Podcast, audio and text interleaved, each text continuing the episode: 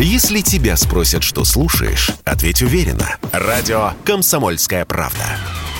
Ведь Радио КП – это эксклюзивы, о которых будет говорить вся страна. Ликвидация Литвиненко. Начало войны против России.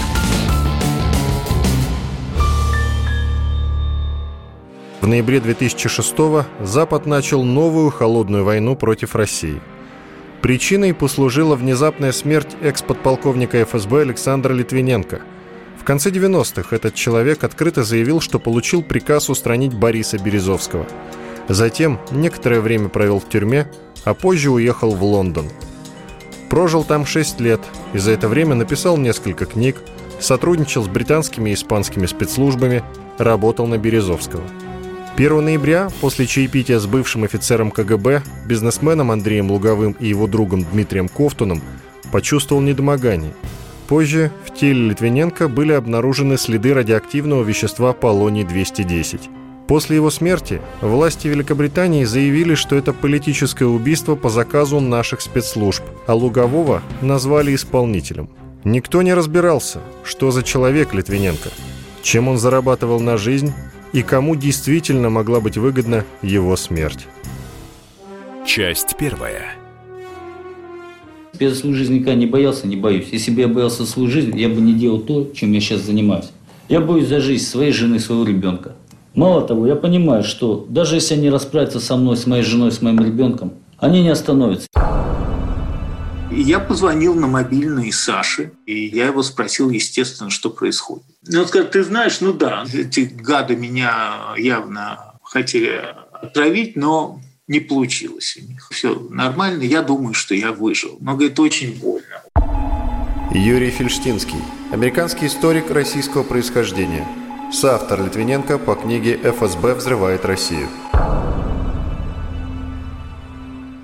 Последний раз мы встречались с ним 13 а, октября 2006 года на панихиде в Вестминстерском аббатстве в Лондоне, которая была посвящена убийству Литковской в Москве 7 октября 2006 года. И я увидел Сашу, приближающегося и буквально кричащего.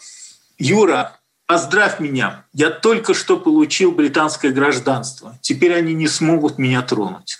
Это было 13 октября 2006 года, а 1 ноября 2006 года, как мы знаем, он был отравлен. В первые дни вообще же информации о том, что Литвиненко отравлен, как бы не было. Мне позвонил корреспондент «Новой газеты» среди ночи спросить меня, знаю ли я что-нибудь о том, что в Лондоне только что отправлен Литвиненко. А я, естественно, об этом еще ничего не знал. Я сказал, что вы знаете, да, я сейчас ему позвоню. И я позвонил на мобильный Саши. Саша подошел к телефону. И я его спросил, естественно, что происходит. И он сказал, ты знаешь, ну да, ну эти гады меня явно хотели отравить, но не получилось у них. Все нормально, я думаю, что я выжил. Но, говорит, очень больно. Знаешь, я в тюрьме отсидел там, да, почти год. Вот если бы мне сейчас сказали еще раз в тюрьме отсидеть столько же, или вот снова пройти через вот это отравление. Знаешь, я честно тебе скажу, я бы предпочел еще раз в тюрьме отсидеть. Это очень больно. Но уже, мол, я думаю, все самое страшное позади, и я думаю, что я выжил. Тогда считалось, что его отравили талием.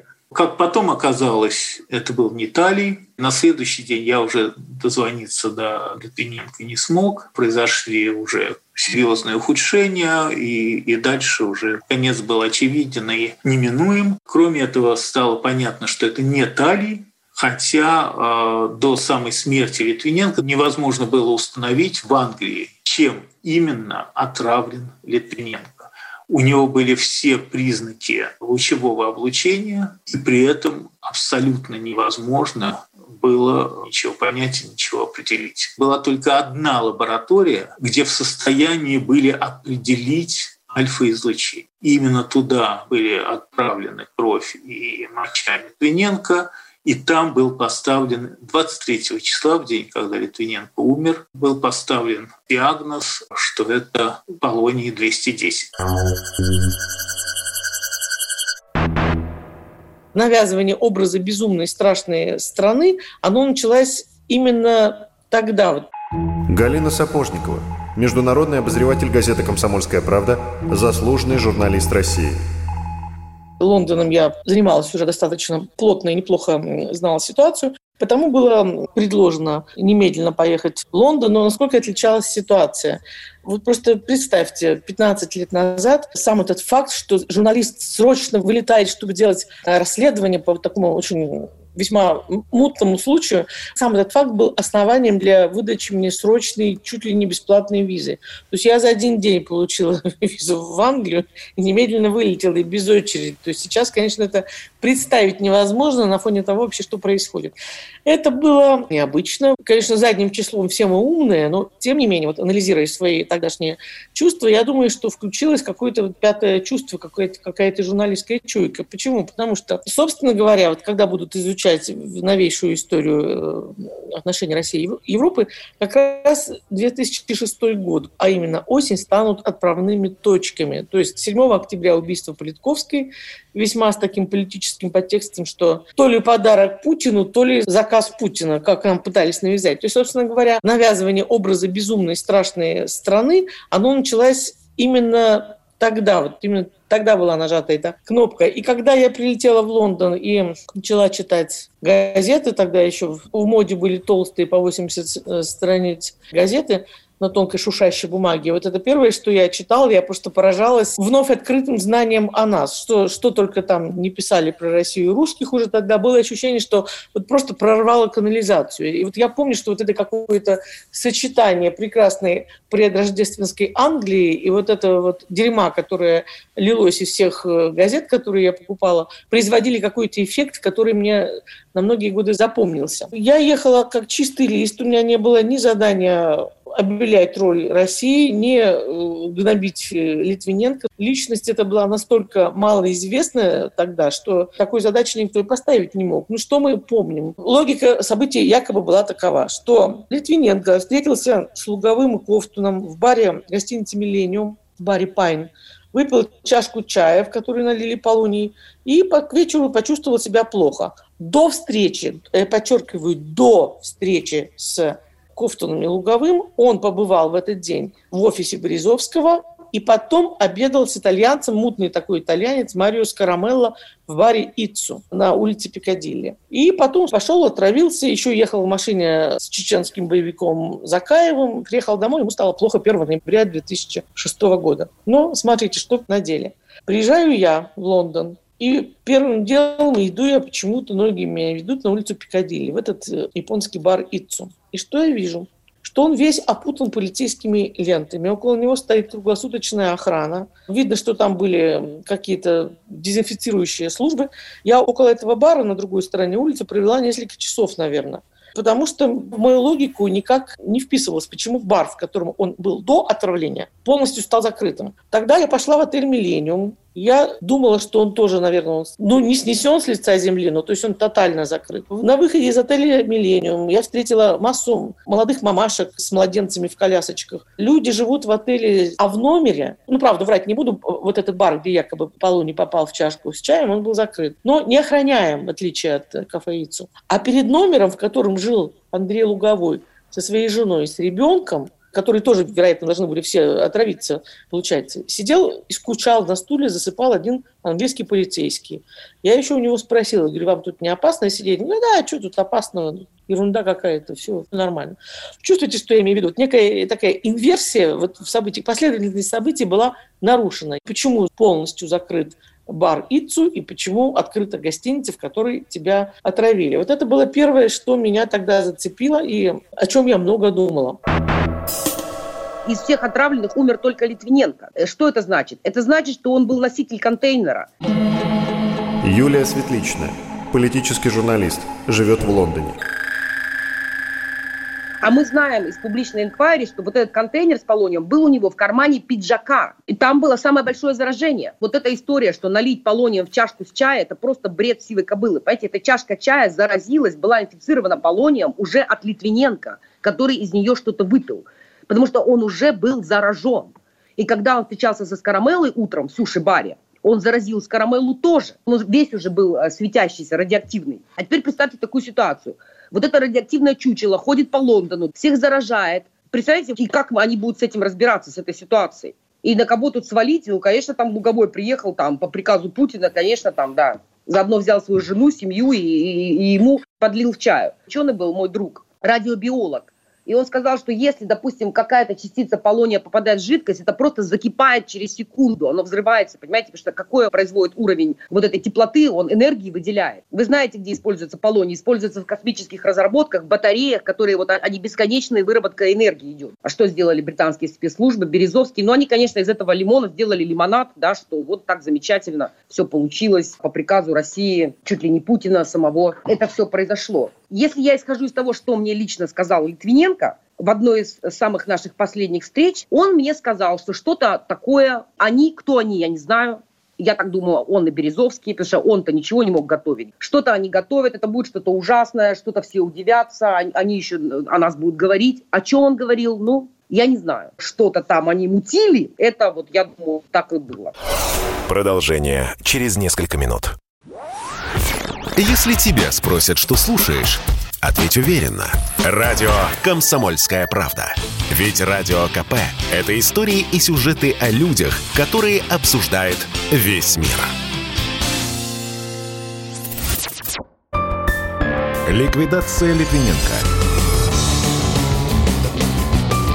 Начало войны против России. Часть вторая. Я был знаком с Сашей. Познакомился с ним э, в Англии. Андрей Некрасов, режиссер-документалист, автор фильма «Бунт. Дело Литвиненко». Он в России уже был известен до приезда в Англию 90-х. Поэтому у, меня ограничено о нем впечатление и даже знание, потому что он э, в Англии, конечно, э, был в иной ситуации. Он был не у себя дома, он не в совершенстве или почти совсем не владел английским языком. И на меня он производил впечатление э, достаточно одинокого человека. Он занимался самообразованием, читал много и писал, э, считался даже журналистом. Он выделялся несколько. Я, например, первый раз его увидел, встретился с ним в ресторане. Например, он, он не пил ни вина, ни пива, ничего, просто вообще ни капли. И он был, конечно, одержим, скажем так, мягко критикой российского руководства, занимался расследованиями. Он мне был интересен как человек из мира ФСБ, человек, который прошел войну, он был в Чечне 90-х, мир, который был мне мало знаком. А я ему был интересен как кинематографист, как представитель интеллигенции, как он говорил. Чем-то он делился со мной. Постепенно э, он мне э, стал доверять. И, например, говорил, что он работает э, каким-то образом с испанскими правоохранительными органами, но, например, никогда не говорил про британские какие-то спецслужбы. И даже если бы я и хотел сотрудничать с английской разведкой, мне им рассказать нечего. Какой же я изменник Родины?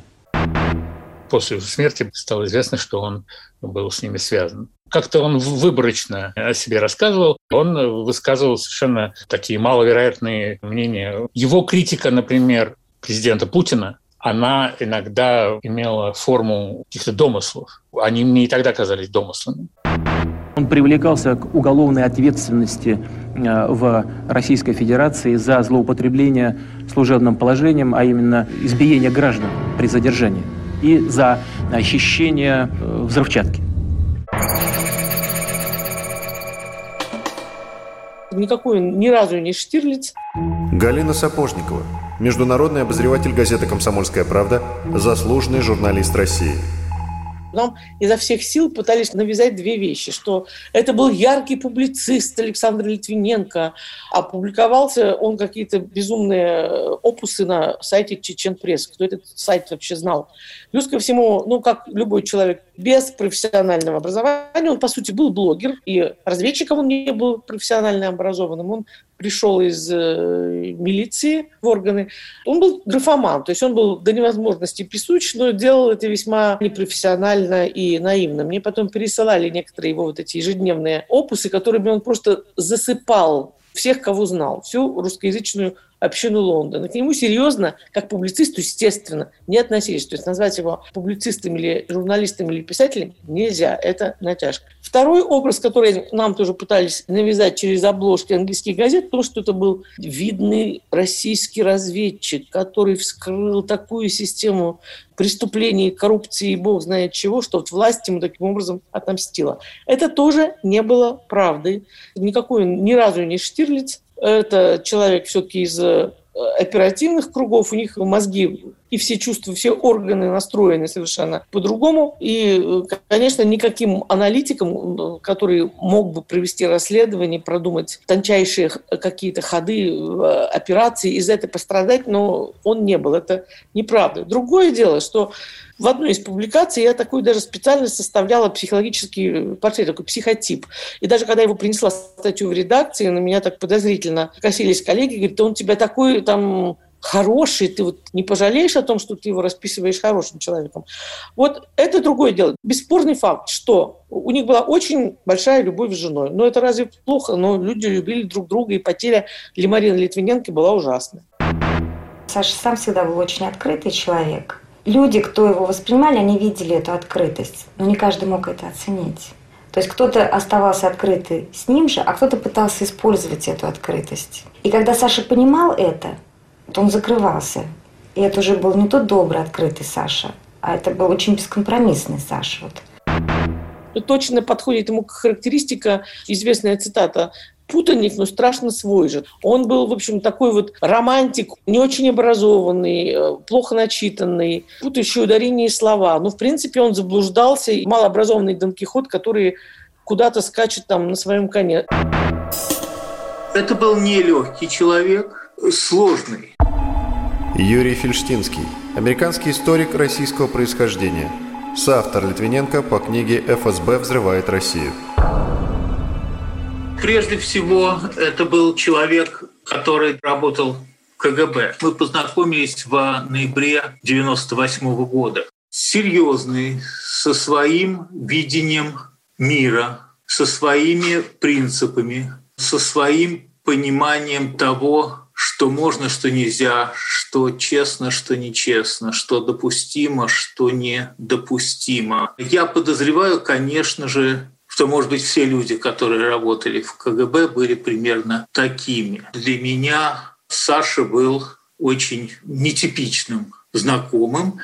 Ноябрь 98 года – это время, когда Литвиненко вступил в открытый конфликт с ФСБ и со своими руководителями. От него отвернулись практически все его бывшие сослуживцы и многие из бывших его знакомых.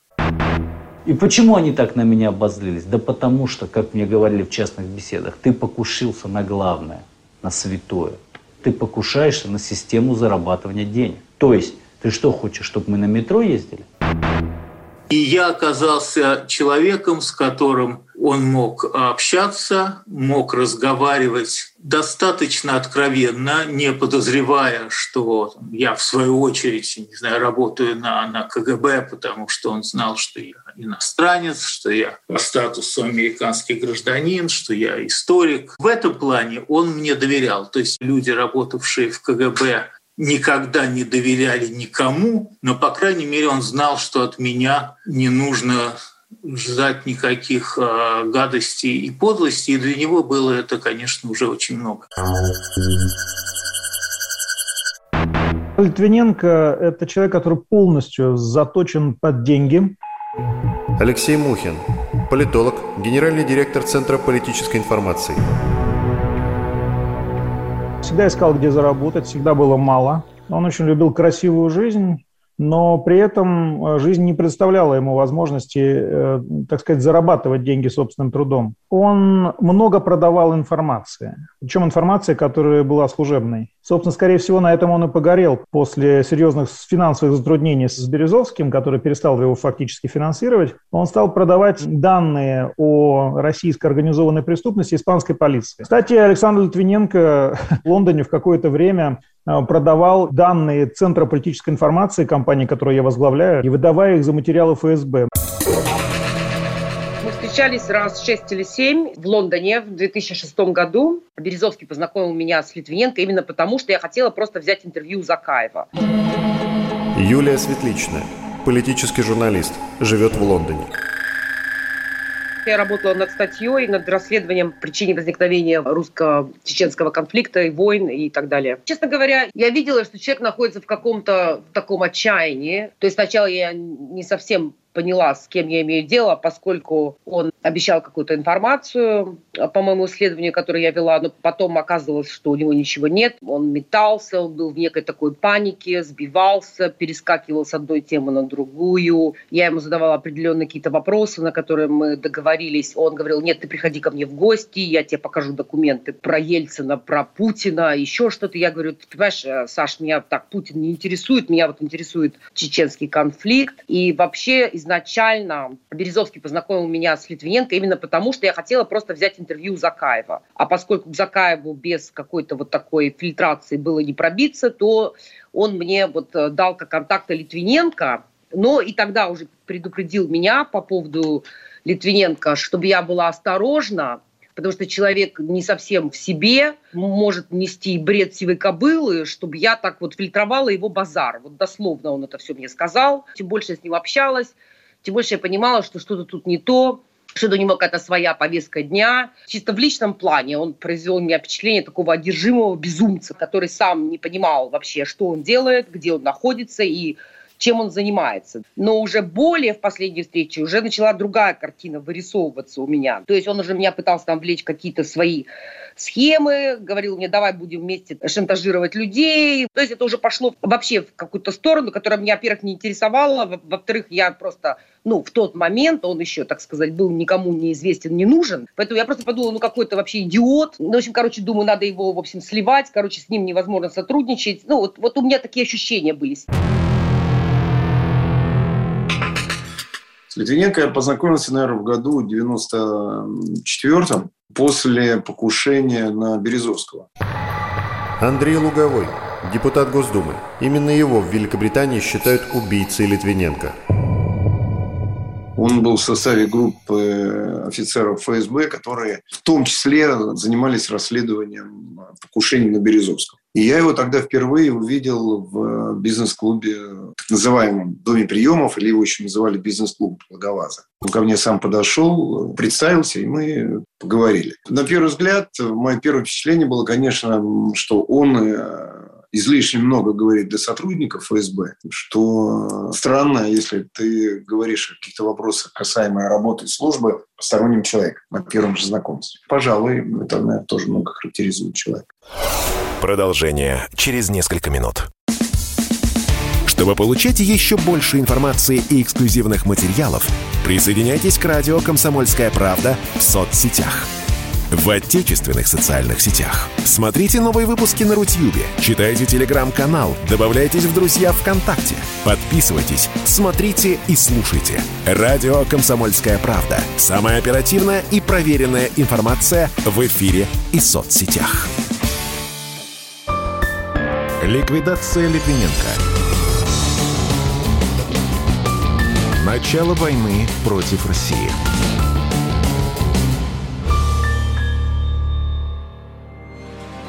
В 1998 году Александр Литвиненко рассказал Борису Березовскому, что получил от руководства ФСБ приказ его устранить. Чуть позже состоялась знаменитая пресс-конференция, на которой Литвиненко и его коллеги заявили об этом публично. Следствие не нашло никаких доказательств их слов, но в процессе вскрылось, что все эти офицеры причастны к похищениям людей и крышеванию коммерсантов. Более того, все они уже находились в разработке Управления собственной безопасности ФСБ – в марте 99-го Литвиненко отправили в тюрьму, но позже признали невиновным а потом арестовали повторно. Снова выпустили. Но когда на него завели третье уголовное дело, Литвиненко бежал в Лондон. Часть третья. Я, конечно, как и все, сослуживцы был в полном шоке.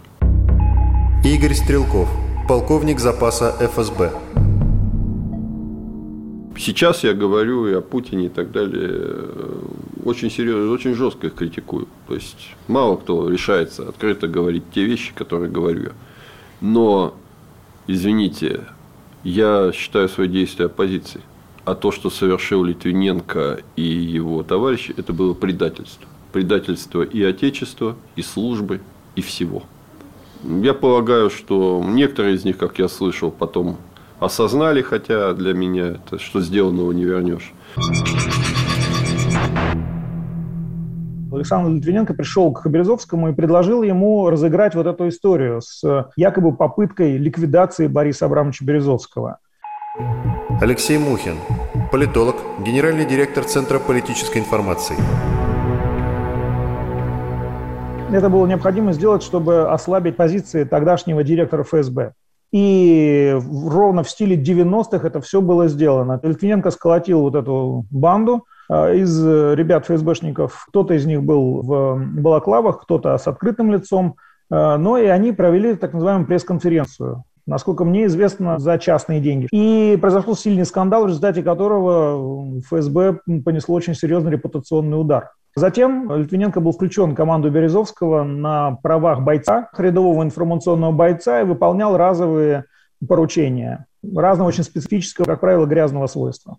Тогда сотрудники ФСБ находились в бедственном финансовом положении и остались, что называется, в строю самые стойкие. Александр Литвиненко в это число не попадал никак. Тогда Березовский очень много работал с администрацией президента и с ФСБ, в частности, нанимая иногда э, сотрудников ФСБ, которые испытывали серьезные финансовые трудности. Александр Твенко был одним из них. Березовский авантюрист по своей натуре э, был и притягивал таких же авантюристов.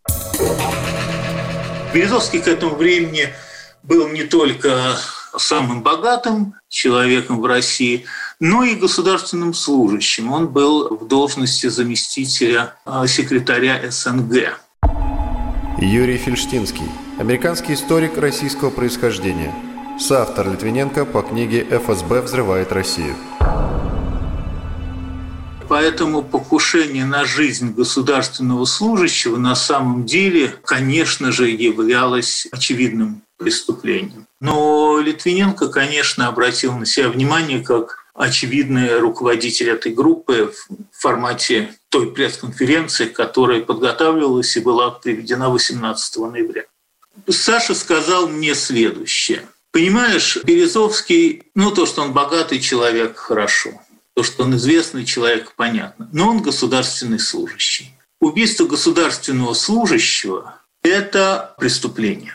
Мы попросили дать нам письменный приказ убить Березовского. Письменный приказ им дать отказались, сказав, что это никогда, мол, не делается в таких случаях. После этого, рассказывал Литвиненко мне, возникла следующая проблема. Убив государственного служащего по приказу своих руководителей, участники этой операции сами на себя как бы создавали компромат.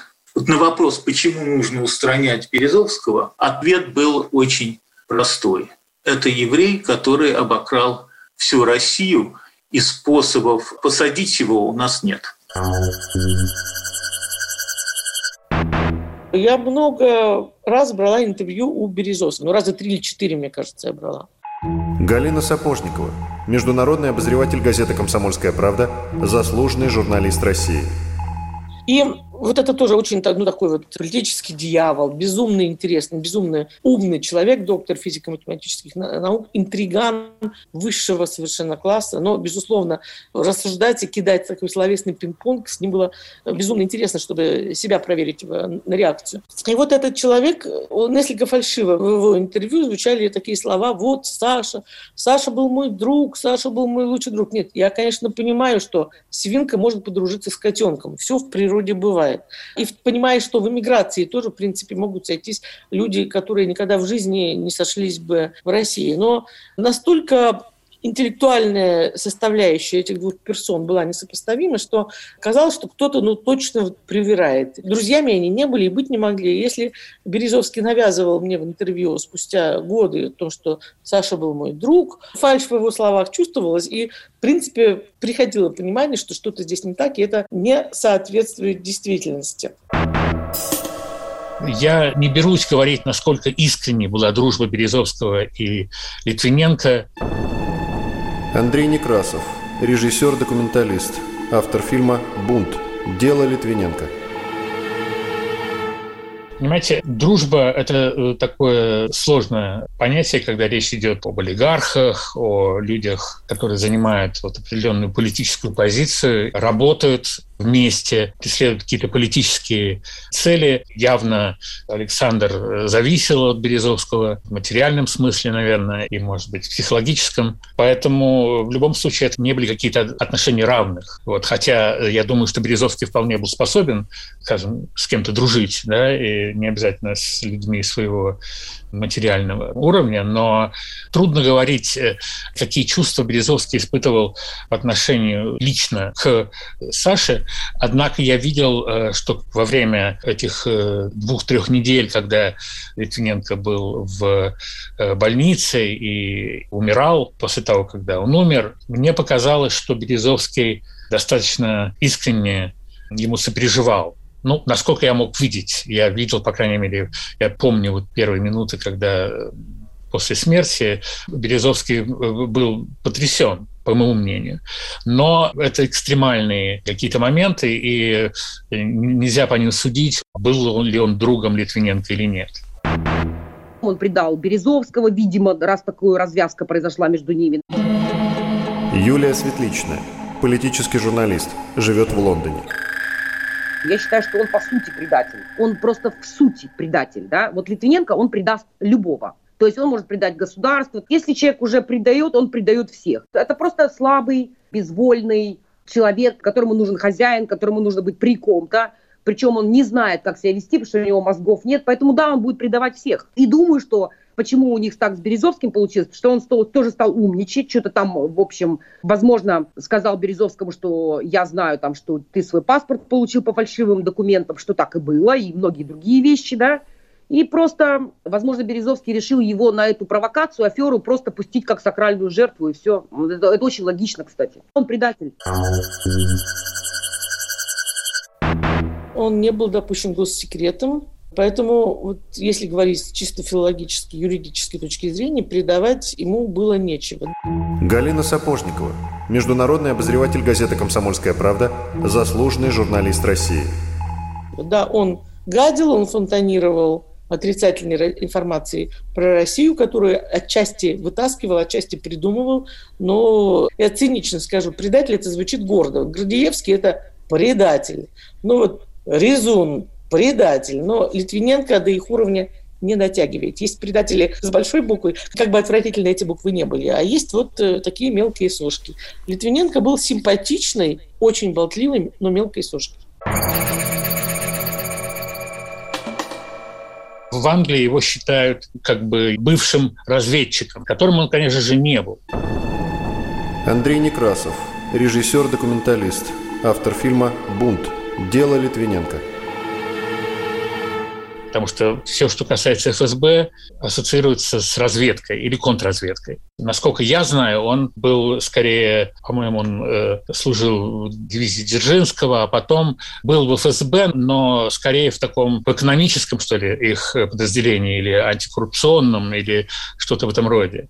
То есть он не был связан с разведкой, контрразведкой или с какой-то политикой в ФСБ. И это как бы та ошибка, распространенная ошибка по его поводу на Западе. Березовский – это такой чистильщик леса. Он всегда подбирает падаль для своих следующих проектов и провокаций, которых он потом будет переваривать. Юлия Светличная, политический журналист, живет в Лондоне. Ну, то есть в определенный момент он их держит, и это случалось так не только с Литвиненко, и с другими людьми. Это так, как работает Березовский, это его кредо. Он такой санитар, понимаете? он не будет употреблять свои проекты и жрать людей, которых он считает типа нормальными, понимаете? И я думаю, что он попытался Литвиненко задействовать с какой-то провокацией с полониумом. Британским спецслужбам, да, здесь тоже производит полониум в Портендаун, да, кстати, около Солсбери он находится, да, да, здесь производит полониум, в Германии производит полониум, много какие страны производят полониум, но Подумайте сами. Я думаю, что это какая-то, возможно, была провокация, которую в себе, может быть, носил вот великий комбинатор Борис Березовский, но потом что-то пошло не так. Или, например, Литвиненко, может быть, стал шантажировать Березовское этим проектом или этой задумкой. Я не думаю, что Луговой притащил полониум с детьми, с, эм, с женой, сюда приезжал из Москвы. Продолжение через несколько минут.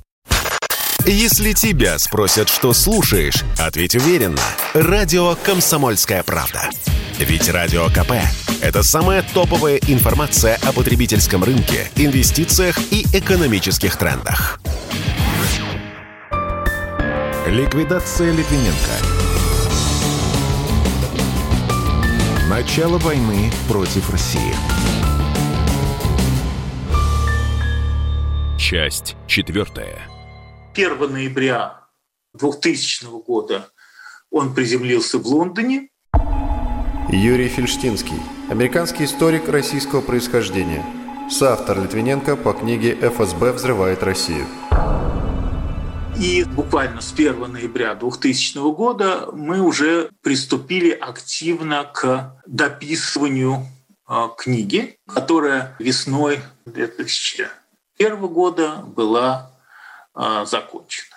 На этом этапе с 1 ноября 2000 года Литвиненко действительно в написании книги принимал активное участие. Я задавал ему вопросы, на которые мне нужно было получить ответ – а, он на все эти вопросы давал мне письменные ответы, поэтому все тексты, пришедшие в книгу от э, Литвиненко, они все имеются у меня в рукописном виде. У него был, кстати, прекрасный почерк, писал он очень грамотно, очень бегло и абсолютно каллиграфическим почерком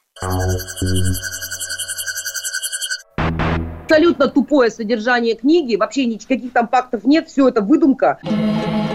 Юлия Светличная, политический журналист, живет в Лондоне.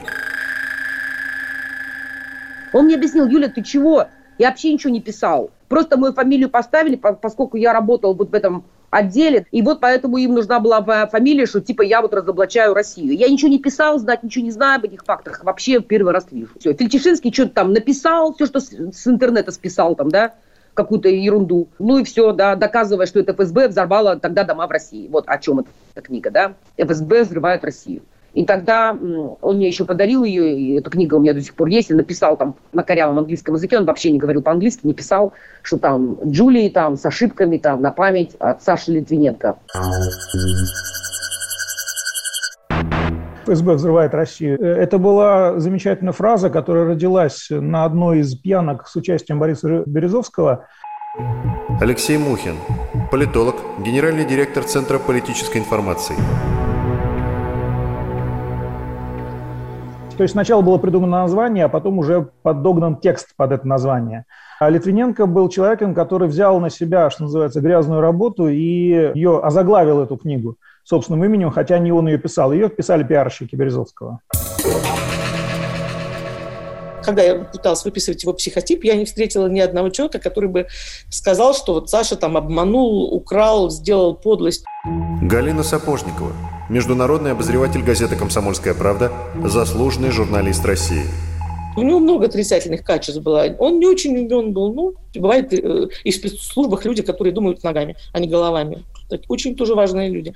Он был э, невероятным болтлив, то есть главный обвиняемый во всей этой истории – это его язык, конечно, длинный. Версий на самом деле несколько. Э, первое, что он консультировал Испанию по вопросам вот, русской мафии. Там ну, русская мафия, она ну, из грузин, правда, состояла. Их потом э, как раз арестовали вот очень-очень быстро. Арестовали как раз по его наводкам, он туда часто летал. Мафия могла отомстить. Долгое время я был уверен, что это сделали представители организованной э, преступности. Алексей Мухин, политолог, генеральный директор Центра политической информации.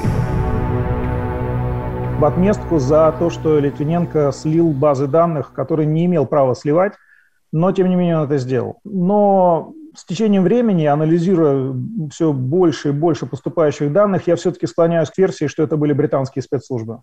Уж очень хорошо они качественно отработали по дискредитации России и Путина лично в дальнейшем. Вторая версия. Он работал на Ми-6. Галина Сапожникова, международный обозреватель газеты «Комсомольская правда», заслуженный журналист России – но жене его, его вдове не удалось доказать, что он был штатным сотрудником. То есть пенсию она от них не получает. Если бы он был в штате, она бы получала пенсию.